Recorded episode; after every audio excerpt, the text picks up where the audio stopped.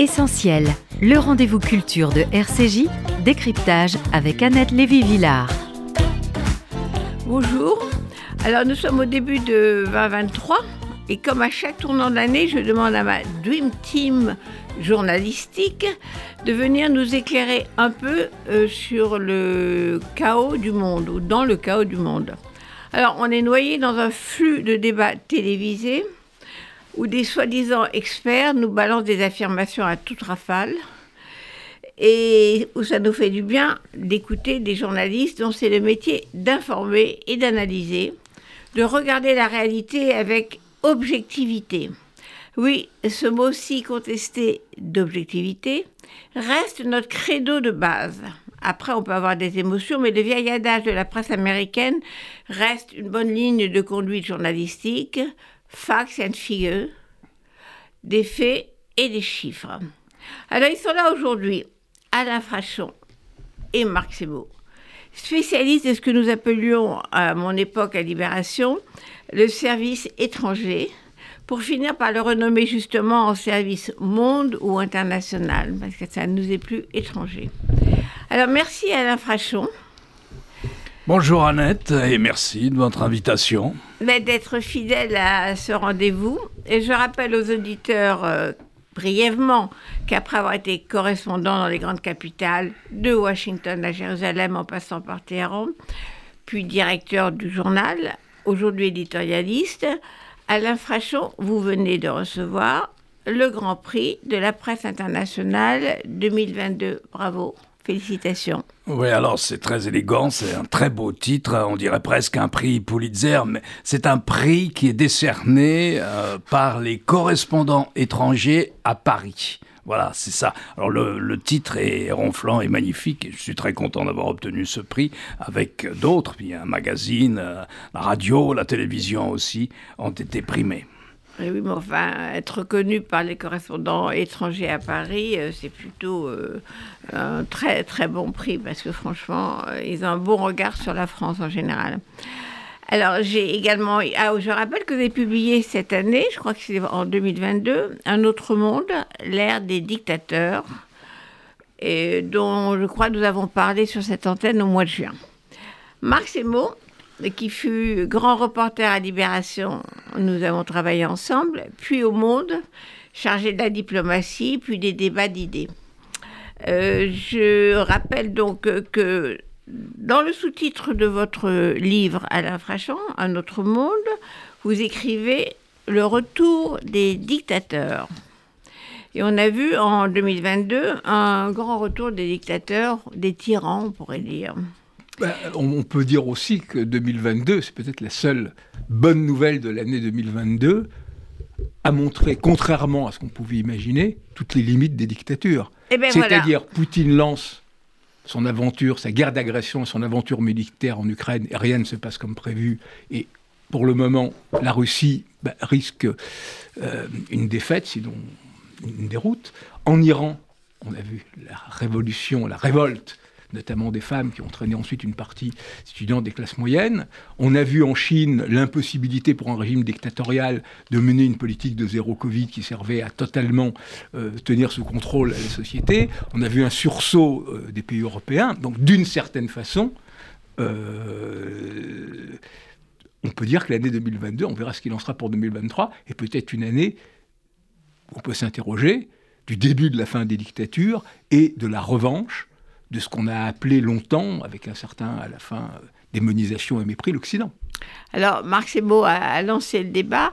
Euh, effectivement, c'est à la fois le, retour ou, le pouvoir toujours aux tyrans, euh, y compris avec plus de force, et en même temps, c'est vrai, la nouveauté, c'est la résistance, la résilience. Euh, des peuples à continuer à se battre pour leur liberté. Il y a les deux phénomènes en même temps, ce qui fait que c'est très difficile d'interpréter est-ce que c'est complètement négatif avec euh, les tyrans au pouvoir ou est-ce que c'est positif parce qu'il y a une résistance qui, qui est toujours là, à, l'infraction.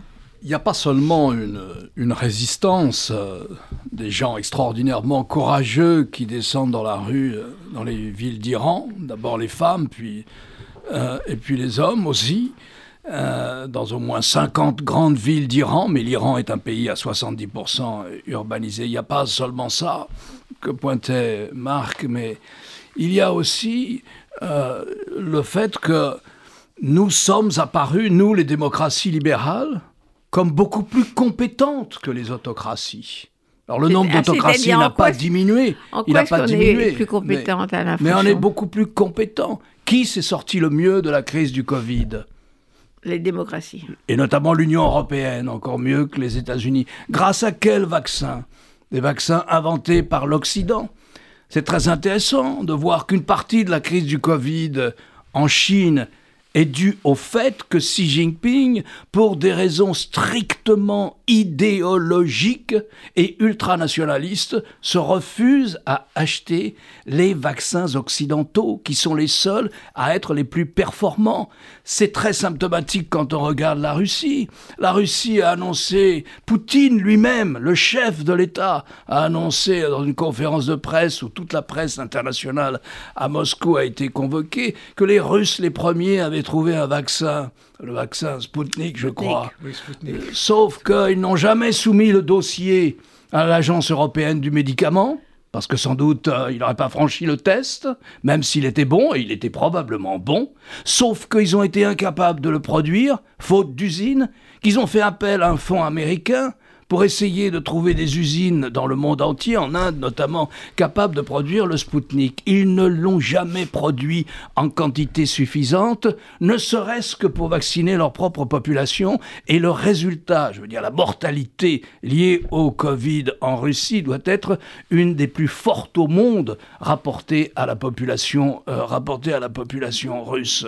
Donc voilà où, si vous voulez, l'Occident a, semble-t-il, maintenu une avance technologique, sanitaire et médicale écrasante. Deuxième point, quand on regarde la guerre russo-ukrainienne à laquelle on faisait allusion tout à l'heure, mais là encore, je veux dire, si vous devez équiper votre pays, vous choisissez quoi? Des armes russes ou des armes occidentales? Quelles sont sur le terrain les armes, ou plutôt les méthodes de guerre, les systèmes de guerre ultramodernes qui l'ont emporté? Eh bien, ce sont les systèmes occidentaux, c'est pas les systèmes russes.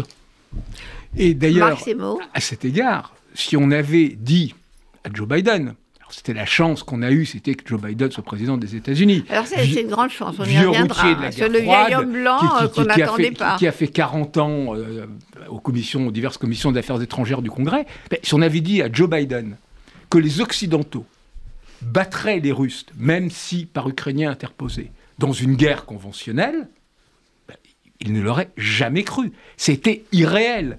Toute l'idée était, les Russes ont la, la, toute-puissance conventionnelle par leur nom, par le nombre de chars qu'ils ont, le nombre d'avions, la masse de population, et nous, on a des, des, systèmes de missiles, euh, des systèmes de boucliers de, de, guerre des étoiles, des systèmes beaucoup plus perfectionnés. Or, qu'est-ce qui s'est passé? Eh bien, les Ukrainiens, justement, comme le disait très bien Alain, entraînés par les Européens, aidés par les Européens, par du matériel, mais aussi par du renseignement, ont réussi à défaire les Russes en, en, race campagne, mais aussi ce que ça montre, là aussi, c'est les limites des dictatures. C'est-à-dire, si Poutine se lance dans cette aventure, c'est parce que ses services secrets lui ont dit ce qu'il voulait entendre, c'est-à-dire qu'il sera accueilli en Ukraine en libérateur, et ensuite, bon, une fois l'offensive lancée, et, on rentre dans le brouillard de la guerre et on ne contrôle euh, euh, plus grand-chose. L'armée bah, n'a pas été rénovée. On pensait que l'armée russe, euh, parce qu'il y avait eu l'intervention en Syrie, alors à chaque fois c'était maximum 5000 hommes, mais l'aviation, etc., que, l'armée russe avait un peu changé de catégorie. Ben non, l'armée russe est celle de toujours, à l'image d'une société inefficace, corrompue, prête à, sacrifier des hommes, sacrifiant ses hommes et tout. Donc on est revenu à quelque chose de totalement inédit, c'est-à-dire on revient à cette idée que finalement, les démocraties, et comme le disait très bien sont plus compétentes, sont plus efficaces et représentent quelque chose. Même si, alors c'est vrai, à l'échelle du monde, il y a toute une partie de pays, ce qu'on appelle les nouveaux non-alignés, euh, qui euh, ont refusé les sanctions contre la Russie et tout, il y en a en tout une cinquantaine, mais sur le fond, les, les, démocraties ont repris leur attrait, l'OTAN a retrouvé une nouvelle jeunesse, Bah, et euh, l'Union européenne, finalement, dans ce qui était quand même une de ses pires épreuves, hein, on aurait pu imaginer que même sur l'Ukraine, il y ait des tiraillements, etc., bah, finalement a fait bloc. Oui, puisqu'on parle de l'OTAN, les généraux ont reconnu qu'ils avaient surestimé euh, l'armée russe. C'est quand même bizarre qu'ils aient surestimé, qu'ils l'avaient en effet plus forte dans une guerre conventionnelle que ce qu'elle est. Est-ce que c'est le mythe de l'armée rouge qui a perduré Euh, C'est bizarre, non? Il y a plusieurs choses euh, dans cette question. Je me souviens, en 1979, j'ai vu arriver euh, en Afghanistan, j'étais j'étais correspondant de l'agence France-Presse mais j'avais été envoyé en Afghanistan, où il y avait un premier détachement de l'armée rouge, de la grande armée rouge, avant l'invasion qui aura lieu à Noël le 24 décembre, je crois, russe. 1979. Ah, voilà, c'est ça. Eh bien, moi, j'étais là avant. Il y avait déjà à peu près 20 000 soldats euh, soviétiques. Et je les ai vus dans une petite ville du, euh, du, euh, de l'ouest de, de l'Afghanistan, Herat, une très, une très belle ville. Eh bien, c'était des gamins de 18 ans, 19 ans, mal nourris, en mauvaise santé. On le voyait très bien, hein, encore à peine sortis de l'adolescence, non encadrés, avec des chars. Et ils vendaient aux Afghans la pièce de fonte qu'il y a euh, au bout du canon, et qui sert, je crois, à refroidir euh, le canon. Ils le vendaient aux Afghans, qui fondaient la pièce de fonte pour faire des balles pour tirer sur les soviétiques, parce qu'ils n'avaient pas d'autres moyens. La, la- la logistique manger, ne suivait pas, il manquait de Ouais. tout. Et je me suis dit à ce moment-là, mais on m'a baratiné. La propagande occidentale, la propagande, on m'a baratiné. C'est ça l'armée rouge, c'est ça les divisions de chars d'assaut qui sont prêts à dévaler sur l'Europe de l'Ouest. Et donc je crois que oui, on nous a aussi un peu baratiné, où on s'est laissé influencer par le nombre ou par la victoire de l'armée rouge contre les nazis. Et il y a un mythe qui a été construit sur peut sans doute un mythe qui a été construit sur l'efficacité euh, de, de l'armée russe, mythe qui est construit au moment de la Deuxième Guerre mondiale, où- dont les, dont les Oui, Russes ont été... À, propos grands- du mythe russe, il y a une phrase d'Aragon, le, le- le- le grand poète communiste, qui disait, alors on, on l'a su après, euh, il disait euh, l'URSS c'est le Congo plus la bombe atomique.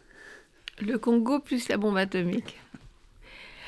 Par exemple, on n'avait pas tellement parlé à propos de l'armée rouge des pillages, des viols. Bon, on connaît les, les- les viols des, des femmes allemandes quand, quand, quand l'armée rouge est rentrée en Allemagne et à Berlin en particulier.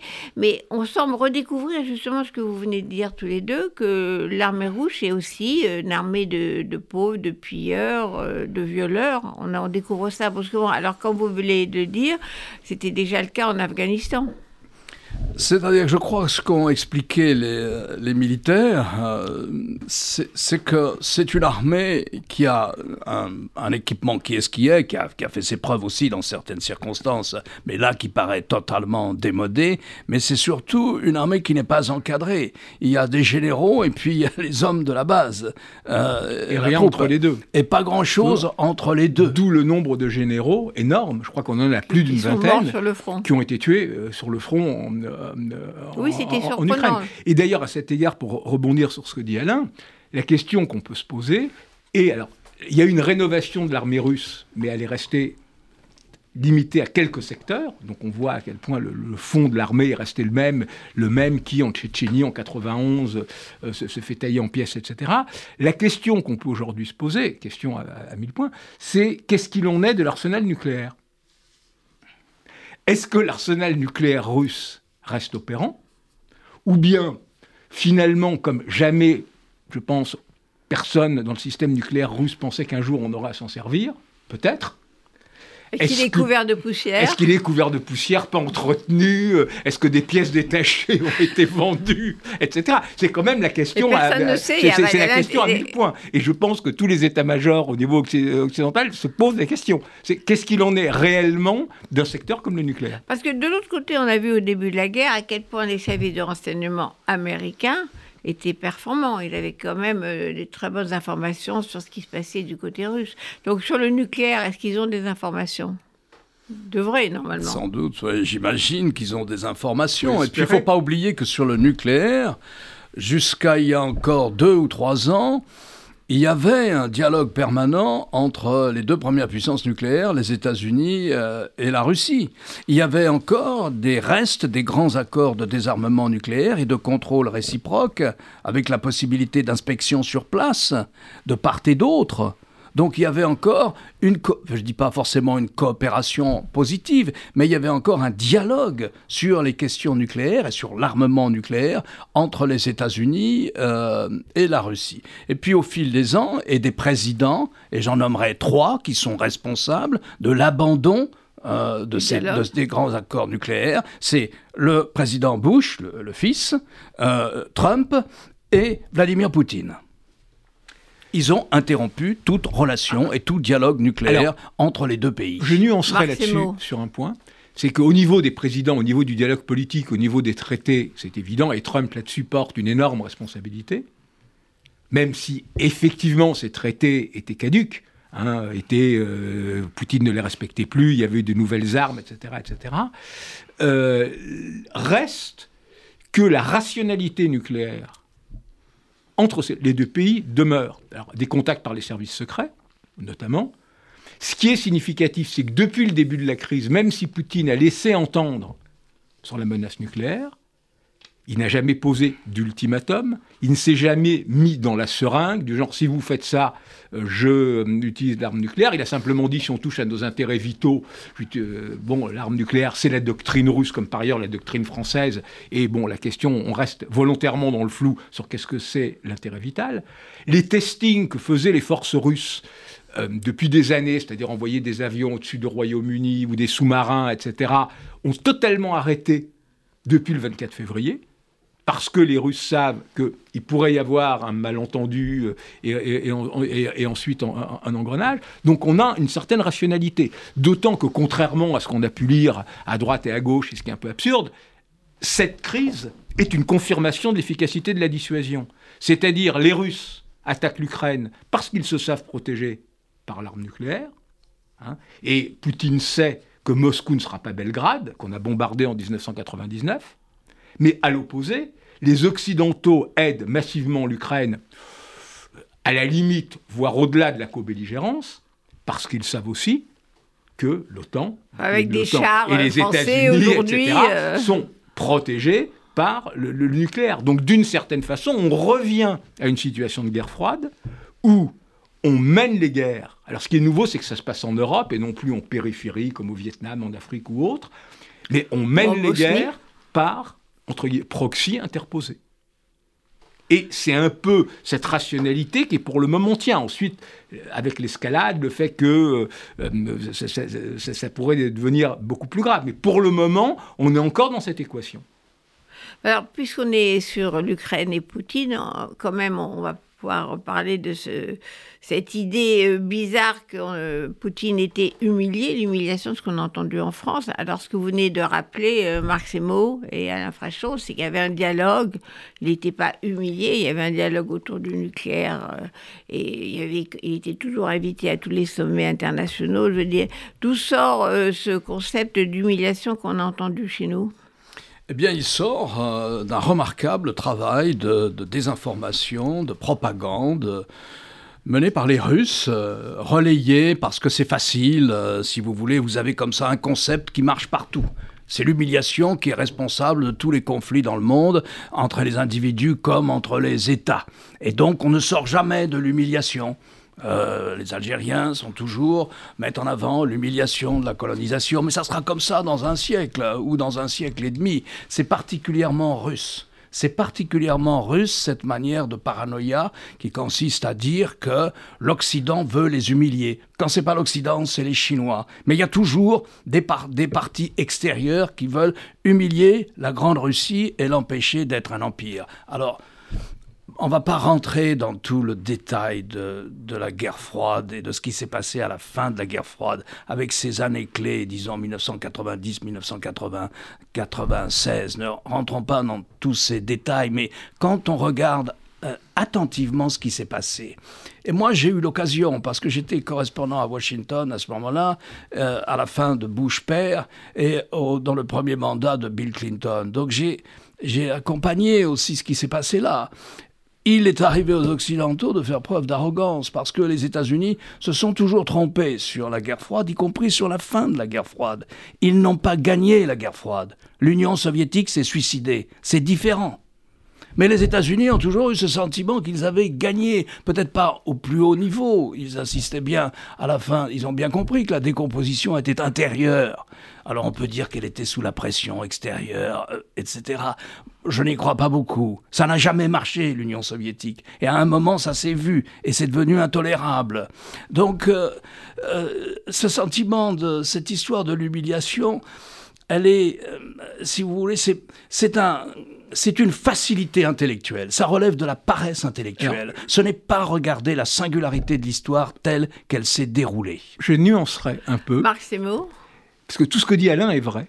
Mais si cette propagande marche, russe, en Russie notamment, sur l'humiliation, et chez nous d'ailleurs, chez tous les gens un peu profonds, c'est qu'il y a quelque chose qui explique en Russie, qui à certains égards, évoque ce qui s'était passé en Allemagne en 1918. C'est-à-dire de la même manière qu'en Allemagne en 1918. La guerre n'était jamais arrivée sur le territoire allemand. Il n'y avait pas eu un carreau de cassé. Donc l'effondrement, la capitulation, bah, évidemment, euh, euh, était ressenti comme un, ce qu'on a la théorie du coup de poignard dans le dos qu'ont utilisé euh, les nationalistes, ensuite les nazis. Parce que pour les Allemands, bah, non, la guerre n'était pas perdue. En Russie, enfin en Union soviétique, il y a eu en partie le même truc. C'est-à-dire, est-ce que nous, on a perdu la guerre froide? C'est ce que disait beaucoup d'experts russes, d'officiels russes, de, diplomates russes, qu'on a perdu la guerre froide. Non, effectivement, comme dit très bien Alain, euh, le, système a implosé, mais on n'a pas perdu la guerre froide. Alors pourquoi ils sont venus nous imposer leur modèle économique, le pillage du pays, etc., etc., etc. Bon, tout ce tout ce qu'ont été ces années terribles de la transition et de Yeltsin. Et donc là où il n'y a pas eu effectivement une politique des occidentaux d'humilier, euh, on a associé la Russie au G7 qui est devenu le G8, on a voulu on a associé à l'OTAN, on a associé à l'OTAN, etc. Tout ça c'est vrai. Et mais Poutine reçu à Versailles. Voilà. Mais euh. au niveau de l'opinion, il y a eu quand même ce sentiment de dire ben voilà, on était une superpuissance bah, on s'est retrouvé dans une situation euh, d'État en faillite et tout. Donc c'est sur ce terreau que fonctionne euh, euh, ce mythe. Et c'est un mythe redoutable, parce que le oui, problème... c'est un mythe, on est d'accord. Le problème d'Emmanuel Macron, c'est dire ne pas humilier la Russie.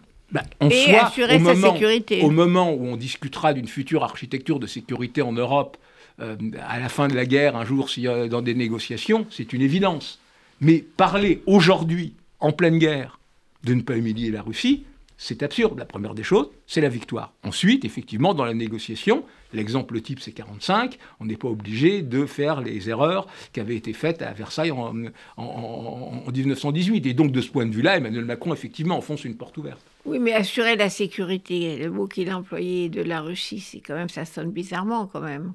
Emmanuel Macron a parlé de garantir la sécurité.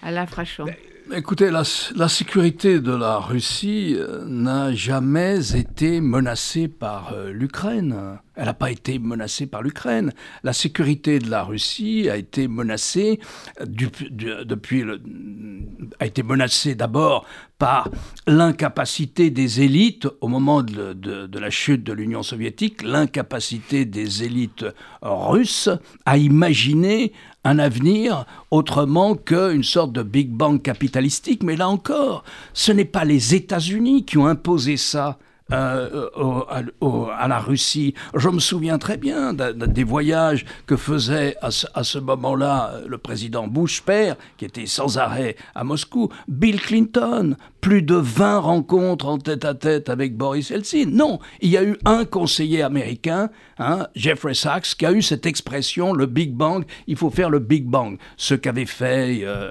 les Polonais ou ce qu'avaient fait les Hongrois, mais ils avaient une structure économique complètement différente. Ça n'avait aucun sens, ce Big Bang, et ça l'a montré, puisque ça a prolétarisé totalement la Russie. Ça n'avait aucun sens. Mais qu'est-ce qui empêchait les élites russes de ne pas faire ça?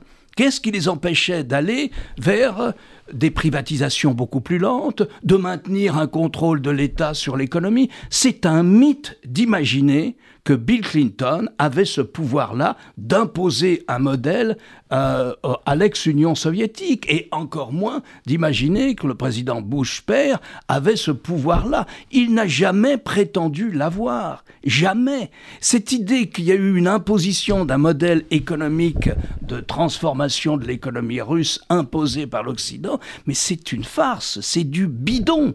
C'est du bidon. C'est du bidon pour masquer le désarroi total euh, dans lequel se sont trouvées les élites russes à cette époque. Désarroi bien réel.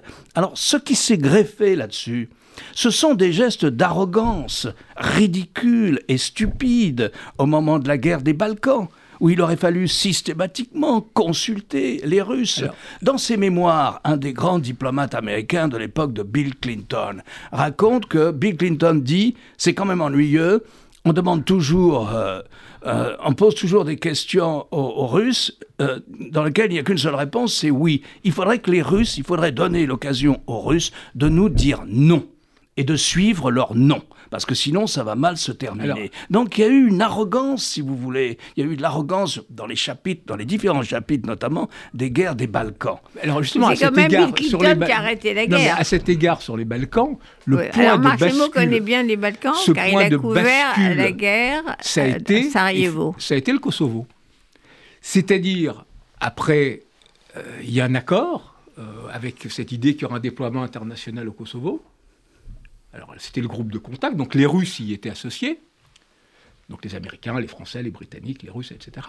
À ce moment-là, une colonne de blindés russes qui était basée en Bosnie, toujours dans le cadre des, la force de paix des Nations Unies, passe en Serbie et redescend sur le Kosovo pour prendre le contrôle de l'aéroport de Pristina, qui était la capitale, qui devait préparer l'arrivée d'avions russes avec des forces militaires d'élite pour prendre le contrôle de l'aéroport et de la capitale et de tout le nord du Kosovo. Mais ces avions n'ont jamais pu passer parce que les pays de l'Est candidats à l'OTAN leur ont refusé le passage. Le deal des Américains était explicite, c'était si vous leur refusez le passage, vous pourrez rentrer dans l'OTAN. Ils pouvaient évidemment pas passer par la Turquie non plus. Donc les avions russes n'ont pas pu partir. Tout le plan des Russes qui était pour sauver ce qui pouvait rester du pouvoir serbe au Kosovo, a échoué. Et c'est à ce moment-là que la Russie, c'était encore à l'époque d'Yeltsin, c'était les derniers mois d'Yeltsin, c'est à ces moments-là que la Russie a vraiment compris qu'elle était devenue, bah, pour reprendre le mot d'Obama, une puissance régionale au maximum. Alors la puissance Et ça a été un traumatisme. Bah oui. Alors, mais puisqu'on parle de la Russie, euh, est-ce que, comment vous voyez le développement ou non d'une opposition interne qui pourrait euh, faire arrêter cette guerre ou faire changer de régime ou pousser Poutine à partir ou pas? Est-ce que vous voyez des signes avant-coureurs de cette opposition? Bon, je ne suis pas un spécialiste de la Russie ni du Kremlin, donc je ne vois rien. Je constate que c'est très difficile d'analyser, euh, de répondre à votre question, parce que il y a deux euh, gouvernements, euh, les deux parties en conflit, l'Ukraine agressée et, et, la Russie l'agresseur. Si vous cherchez à comprendre ce qui se passe dans les sphères gouvernementales, c'est totalement opaque. Je ne sais pas s'il y a un débat entre les Ukrainiens. Est-ce qu'il y a un débat entre le président Zelensky et ses généraux? Où faut-il aller? Comment faut-il aller? Etc. Pour le moment, ils se battent pour arrêter l'avancée des Russes. Parce que s'ils ne se battent pas, les Russes avancent. C'est important à dire à Paris, parce qu'on dit toujours pourquoi s'entêtent-ils? Ils s'entêtent parce que qu'on a entendu c'est sur les Après l'humiliation, on a eu l'entêtement. Entêtement. Pourquoi s'entêtent-ils? Voilà, les Français se sont entêtés à Verdun aussi. Oui. Donc s'ils s'entêtent, c'est parce que sinon les Russes avancent. Mais pour le reste, c'est opaque. Est-ce qu'il y a un débat? Vous n'en savez rien. Est-ce qu'il y a un débat à Moscou? Vous pouvez, évidemment, vous pouvez le subodorer, mais vous n'en savez rien non plus. C'est totalement opaque. Et moi, je pense que, enfin, si j'étais dans une, dans une position, ce que je me, me souhaite aucunement, d'avoir à prendre, d'a- d'assumer une responsabilité publique, je ne me risquerais pas à compter ou à tabler sur euh, la disparition euh, du pouvoir de Vladimir Poutine. Certainement pas, non? Alors, à cet égard, Marc on s'aperçoit au niveau des réseaux sociaux, au niveau des blogs, que les critiques contre la guerre, qui est en Russie, qui commencent à monter, notamment depuis la tragédie de Makivka avec les 300 c'est pas, ou plus euh, conscrits euh, tués par, par un de bombardement, c'est pas contre la guerre, mais c'est parce que la guerre n'est pas menée avec suffisamment d'efficacité pour amener- à- à avoir de bons résultats. Donc pour le moment, c'est la seule critique publique qu'il y a. Et c'est une critique qui ne s'en prend pas à Poutine. Hein, le tsar Et qui reste demande plus de guerre au- et pas au- moins de guerre. Voilà, il demande plus de guerre et surtout mieux de guerre. Voilà. Ensuite, pour le reste, moi non plus, je suis pas un spécialiste de la Russie, pas un spécialiste du Kremlin. Si on discute avec les spécialistes de la Russie et du Kremlin, bah, euh, honnêtement, je ne pense pas qu'il y en ait beaucoup qui imaginent même une seconde que le remplacement de Poutine, d'abord, est-ce qu'il est possible? En tout cas, que Poutine serait remplacé par une démocratie, ou un démocrate, ou par des gens plus ouverts à un dialogue avec l'Occident. Euh, disons, les, hypothèses que l'on fait, c'est une Russie qui devient comme la Corée du Nord, c'est pas gay. L'autre hypothèse, c'est celle d'un nouveau temps des troubles. On avait appelé le temps des troubles euh, l'époque euh, euh, juste avant et juste après Ivan le Terrible, qui était une époque de révolte, de, de jacquerie, de, de- de conflits, de féodaux, etc. Donc l'idée d'une Russie plongeant dans un gigantesque chaos avec des seigneurs de la guerre, des Prigogine et son armée privée, des Kadyrov en Tchétchénie, etc. Donc d'un gigantesque chaos qui là aussi représente une énorme menace pour l'Europe et sa stabilité, parce que ça veut dire un espèce de, chaudron où bouilleront les choses les plus infâmes, sans compter les trafics d'armes, etc., etc. Donc disons, euh, la situation de ce point de vue-là est, extrêmement préoccupante, d'où le fait que Volins, Nolins, bah, off the record, il y en a beaucoup qui disent que malgré tout, c'est peut-être avec Poutine qu'on peut arriver à la fin, à un moment, euh, à, trouver un accord. C'est peu probable vu que lui s'est mis dans une situation où, euh, euh, euh, disons, pour le régime, euh, désormais, cette lutte est aussi existentielle qu'elle l'est de l'autre côté pour des raisons opposées pour les agressés, pour les Ukrainiens. Et donc là-dessus, on rentre dans une spirale qui est quand même pour le moins préoccupante parce que, euh, euh, comme le dit très bien Alain, le débat est opaque en Ukraine, mais le débat est aussi opaque chez les Occidentaux. On, on, dit on est tous avec l'Ukraine, ce qui est plus que juste et plus que légitime, mais jusqu'où et comment et jusqu'à où sous- soutiendront, va-t-on soutenir l'Ukraine? Jusqu'à la victoire, a dit Biden. Oui, mais la victoire, ça veut rien dire. C'est quoi la victoire? Aujourd'hui C'est quoi la victoire? c'est quoi la victoire aujourd'hui? Vous avez évoqué euh, 14-18, les tranchées euh, Verdun. Euh, Alain Frachon vient de dire que euh, si on ne les empêche pas d'avancer, euh, les troupes russes avancent. C'est ce qu'elles ont fait depuis le 24 février. Voilà.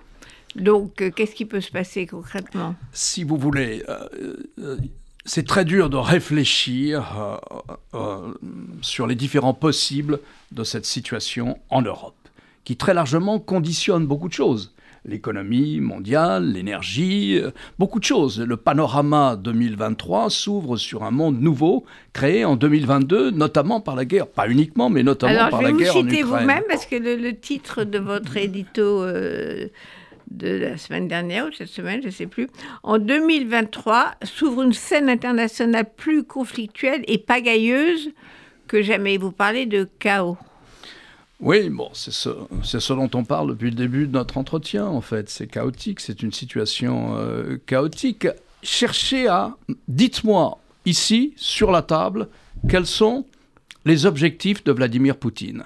Le spectre des raisons qu'il a invoquées pour agresser, pour envahir l'Ukraine est gigantesque. Les nazis. Mais il y a l'OTAN est marginal dans cette histoire, totalement marginal. Mais le spectre des raisons, ça va de ce qu'il a dit encore il y a trois semaines. Ça nous appartient. Nous avons attaqué pour des raisons historiques. Nous avons attaqué parce que ça nous appartient, parce que je suis là pour recouvrer ce qui était la Grande Russie. Oui, mais à l'infraction, quand ils ont fait ça, en Géorgie ou en Crimée, ça a marché. Ils ont obtenu leur morceau de territoire qu'ils voulaient récupérer. Oui, mais là, je vous, je vous, rappelle qu'ils attaquaient Kiev. Oui, mais l'offensive, l'offensive au départ, c'est une offensive sur Kiev. Alors elle rate. Pour le moment, elle rate. Est-ce qu'ils y ont renoncé? Est-ce qu'ils ont renoncé à changer le pouvoir à Kiev, à faire un changement de régime à Kiev Moi, je n'ai lu ni entendu nulle part un renoncement à cela. nulle part. Ils vont jamais le dire. Ils n'ont jamais dit. mais ils vont jamais le dire. Ils vont jamais le dire. Non, nulle part. mais alors quoi à bombarder. Alors le Donbass, mais non, pas du tout. Vous allez dans l'entourage le plus près de Vladimir Poutine, ils disent ça nous prendra probablement deux ou trois ans, mais on reprendra Odessa on fera la jonction avec la Crimée. Et pourquoi sous-estimer ce que dit l'entourage de Vladimir Poutine, ce qu'il laisse volontiers dire, pas seulement à la télévision, où là on est dans une propagande totalement folle, mais ses proches. Regardez l'importance d'un homme comme Medvedev. Et à chaque fois on nous dit, mais l'ancien président, aujourd'hui euh, qui est le, vice-président du Conseil de défense, et qui est un des plus proches euh, de Poutine. Mais pourquoi ne prendrions-nous pas au sérieux ce que dit Medvedev? Pourquoi? Il n'y a aucune raison d'imaginer qu'ils ont renoncé à prendre Odessa. Absolument aucune. Rien sur le terrain ne l'indique, rien dans leur déclaration ne l'indique. Alors au minimum, ils ont annexé le Donbass, les quatre régions qui forment le Donbass. Donc maintenant, c'est la Russie. C'est le territoire russe maintenant. Ils ont pris ça à l'Ukraine, en plus de la Crimée. Donc en tout, ils contrôlent à peu près 20 à 25% euh, du pays. Mais est-ce qu'ils veulent s'arrêter là? Nulle part, ils ne l'ont dit. Bah, ils considèrent qu'ils ont le temps pour eux. Parce qu'ils considèrent que eux ont la résilience, la résistance, l'habitude, la pauvreté aussi, parce que ça va avec, suffisante pour résister très longtemps. Alors que les Occidentaux n'ont rien de tout cela. Ils n'ont pas le même sens du temps, ils sont riches, ils ne supportent pas de souffrir, et ils vont caler à un moment ou à un autre. Dans les deux à trois ans, ils vont finir par caler. Et à ce moment-là, on verra qui gagne. Donc là, on est parti pour 2-3 ans. Mais, euh, en tout cas, on est parti pour le long terme. Je ne sais pas s'il faut souhaiter que ça s'arrête cette année, demain ou après-demain, mais, à quelles conditions? Dans quelles circonstances? Les deux parties sont beaucoup trop engagées politiquement et militairement maintenant, mais ça va ensemble pour imaginer aujourd'hui une négociation. Peut-être demain, je ne sais pas. Encore une fois, on retombe sur l'opacité totale à Kiev comme à Moscou. À la différence d'Alain, je prendrais moins au sérieux ce que dit Medvedev, qui a quand même été placé là euh, de la même manière que Kadyrov pour jouer un peu les histrions, les menaçants et faire, euh, faire partie du, de, de, cette rumeur de fond qui accompagne une Russie qui est d'autant plus agressive dans les mots que dans les faits, elle est quand même à la peine. Je pense effectivement que, par ailleurs, je suis d'accord avec Alain sur le fait que rien n'indique que les Russes ne veulent pas reprendre Odessa, voire plus, et que ça, ça dépend purement du, euh, du, euh, rapport de force euh, militaire. Pour le moment, ce que l'on voit, c'est que les Russes n'en ont pas les moyens, et aujourd'hui, on est dans une situation d'impasse, parce que une victoire russe est toujours plus improbable, puisqu'est-ce que serait une victoire russe au-delà même, le, même les quatre provinces du Donbass, ils ne les contrôlent pas entièrement, ils sont en train de reculer. Maintenant, c'est à peine 15% du territoire ukrainien qui est hors Crimée, euh, qui est euh, sous, contrôle russe. Euh, donc voilà, c'est à la fois une victoire improbable, mais en même temps, et c'est ça le plus inquiétant, une défaite impossible. Parce que, effectivement, les conséquences d'une vraie défaite du, seraient, euh, euh, d'une manière ou d'une autre, quand même, pour Poutine, euh, la, fin de son régime. Donc on est dans cette impasse. Alors ensuite, il y a un effet, effectivement, est-ce que ça mettra deux ans, est-ce que ça mettra moins, est-ce que ça mettra plus, des guerres, qui est l'usure de la guerre à la fin, ça a été comme en 14, 18. Bon, bah, les, fronts n'ont pas, bougé beaucoup. Et voilà. Euh, euh, euh, déjà depuis un certain temps, un certain nombre d'experts de, de, relations internationales russes évoquent, aussi du côté occidental, une espèce de frontière de fait comme celle qui sépare les deux Corées. Les deux Corées sont. Les combats ont arrêté en 50 53, je crois. 4 4 54 eh ben, il n'y a toujours pas de paix entre les deux Corées. Enfin, pour, l'instant, ce n'est pas le discours de, de Zelensky, en tout cas. D'accepter euh, de renoncer à une partie de son territoire, ce n'est pas ce qu'il dit aujourd'hui. Non, mais bien sûr, mais c'est jamais ce qu'on dit. Ensuite, le problème, c'est est-ce que les Occidentaux voudront prendre le risque d'accompagner Zelensky jusqu'à la récupération non seulement du Donbass, ce qui est plausible et probable, mais y compris de la Crimée, ce qui est plus compliqué, avec des conséquences euh, militaires d'escalade qui sont quand même euh, plus graves. Et euh, deuxièmement, il faut aussi ne pas se voiler la face. Je pense qu'on a totalement raison de soutenir l'Ukraine. On a totalement raison de vouloir intégrer l'Ukraine dans l'Union européenne. Mais il faut aussi regarder lucidement les conséquences. C'est-à-dire que l'Union européenne aura pour les des prochaines décennies une frontière de fait avec une Russie revanchiste, si elle perd la guerre, agressive. Et voilà, c'est pas, euh, ça oblige l'Union européenne à repenser un certain nombre de ses fondamentaux. Cette Union européenne qui se voulait euh, un ensemble de prospérité, de droit, de démocratie, etc. De euh, voilà, et de bonheur, face, voilà, on, rentre dans un tout autre environnement et ça oblige l'Union européenne à se penser comme puissance. À la fraîcheur. Il ne faut pas non plus analyser cette situation euh, en termes de statu quo. Parce qu'il n'y a pas de statu quo. Tous les jours, euh, les missiles russes démolissent un peu plus les structures économiques euh, de l'Ukraine. Donc il peut y avoir aussi une lassitude côté ukrainien.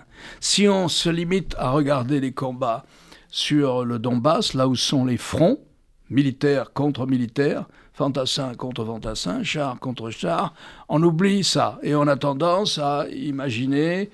Il y, aura il y a un gel d'ailleurs, plus ou moins, de la situation en ce moment. Il n'y a pas d'offensive en ce moment, ni de la part des Russes, ni de la part des Ukrainiens. On attend une offensive russe, dit le ministère français de la Défense, euh, vers le mois de mars. Une grande offensive militaire russe. Au printemps. Au, au printemps, dans le Donbass. Mais en attendant, il n'y a pas de statu quo il y a des fronts sur lesquels il y a eu des statu quo, comme le cas de la Corée. Il y a eu un cessez-le-feu et un statu quo. Il y a eu des cessez-le-feu au Moyen-Orient entre Israël et les armées arabes et un statu quo qui a duré un certain nombre d'années, notamment le long du canal, par exemple.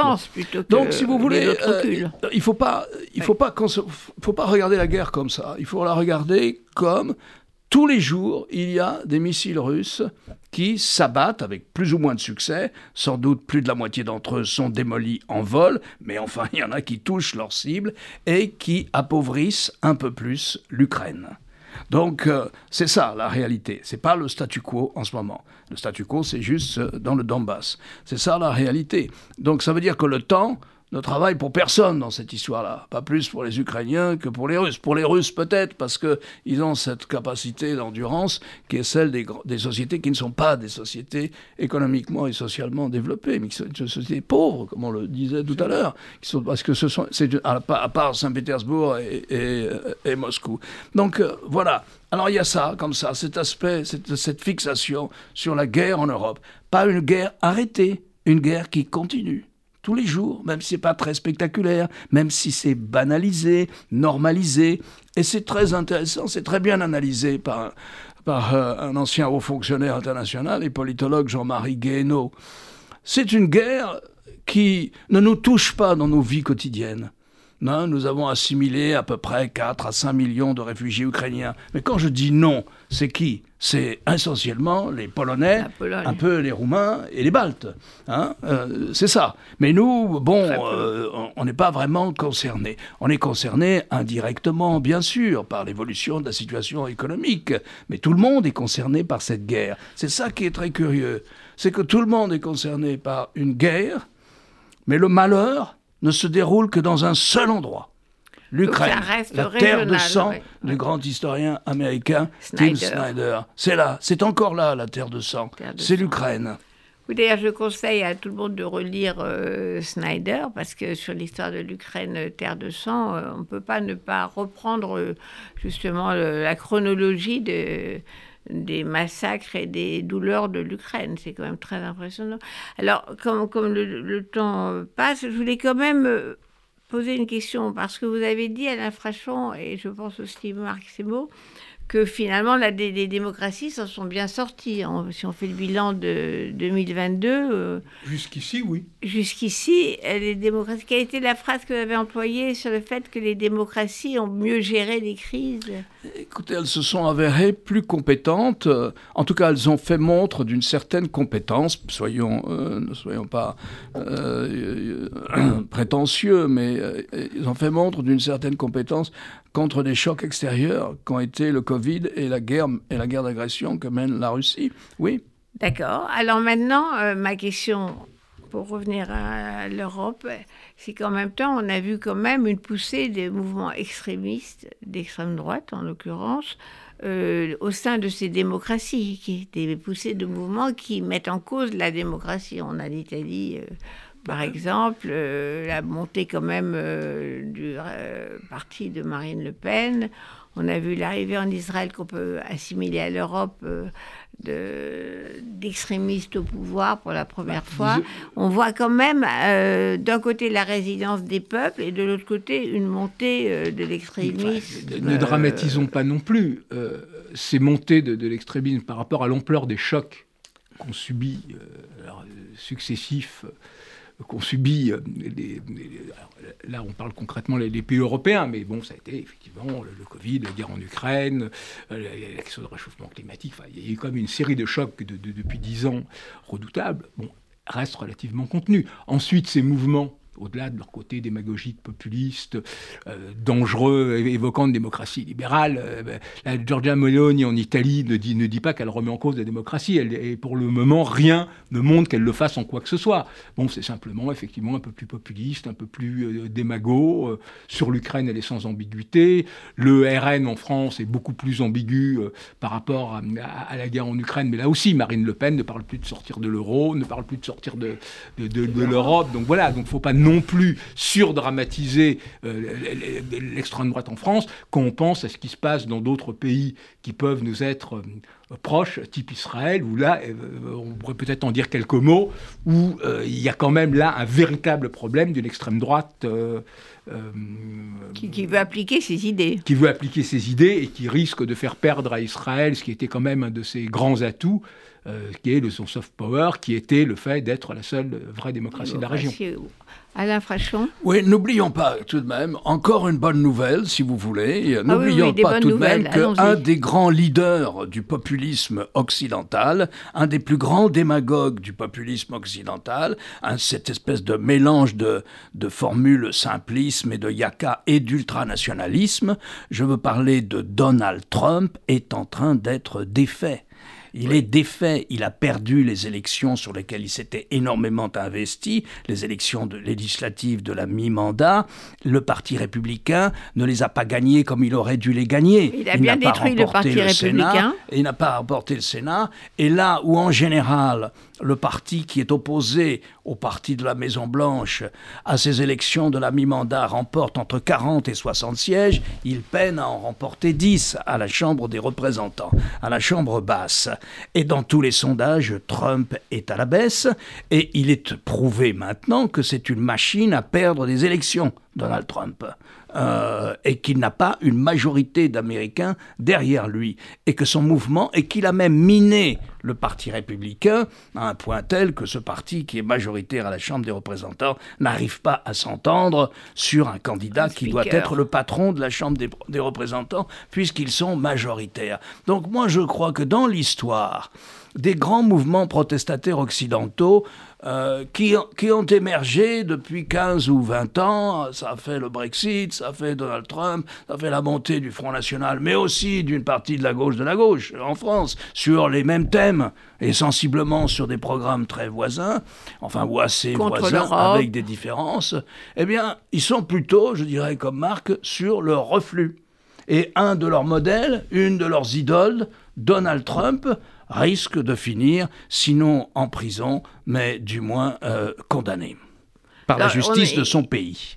Ça, c'est une bonne nouvelle. Juste un mot sur, parce que là, on doit arrêter quand même sur l'Iran. Donc, euh, à la fois mauvaise nouvelle parce que la répression euh, va être très dure et bonne nouvelle parce que pour la première fois, il y a un vrai mouvement euh, de révolte, euh, hommes et femmes, femmes et hommes, qui, de, pour l'instant, qui résistent, en tout cas qui ne renoncent pas. C'est pas la première fois. Il y a eu des mouvements de protestation encore plus nombreux, ah, encore plus nombreux, et avec une répression encore plus dure contre l'Iran. Non, c'est que là, c'est les futures élites les générations qui vont arriver, euh, qui devraient arriver au poste de responsabilité, sont massivement et courageusement contre un régime qui n'a plus rien à apporter à ce pays et qui se perd dans des combats et dans des, une, surextension à l'extérieur euh, pour, pour conserver ses dominions dans le monde arabe. Ils n'ont plus rien à dire. Il n'y a pas un seul problème qu'ils arrivent à résoudre et pas seulement à cause des sanctions, par leur propre incompétence et par leurs investissements fous à l'étranger. C'est ça qui se passe. Mais ça n'a pas été relayé par le reste de la population pour le moment. Alors, il, faut, il faut juste que on me dit qu'il faut arrêter. Euh, je suis vraiment désolée, mais je continuerai bien une heure encore, mais euh, ça n'est pas possible. Donc merci, merci euh, Marc Semo, merci, merci Alain Frachon. C'était tellement passionnant qu'on aimerait bien continuer, donc vous allez devoir revenir bientôt. Merci à vous. Au revoir Annette. merci.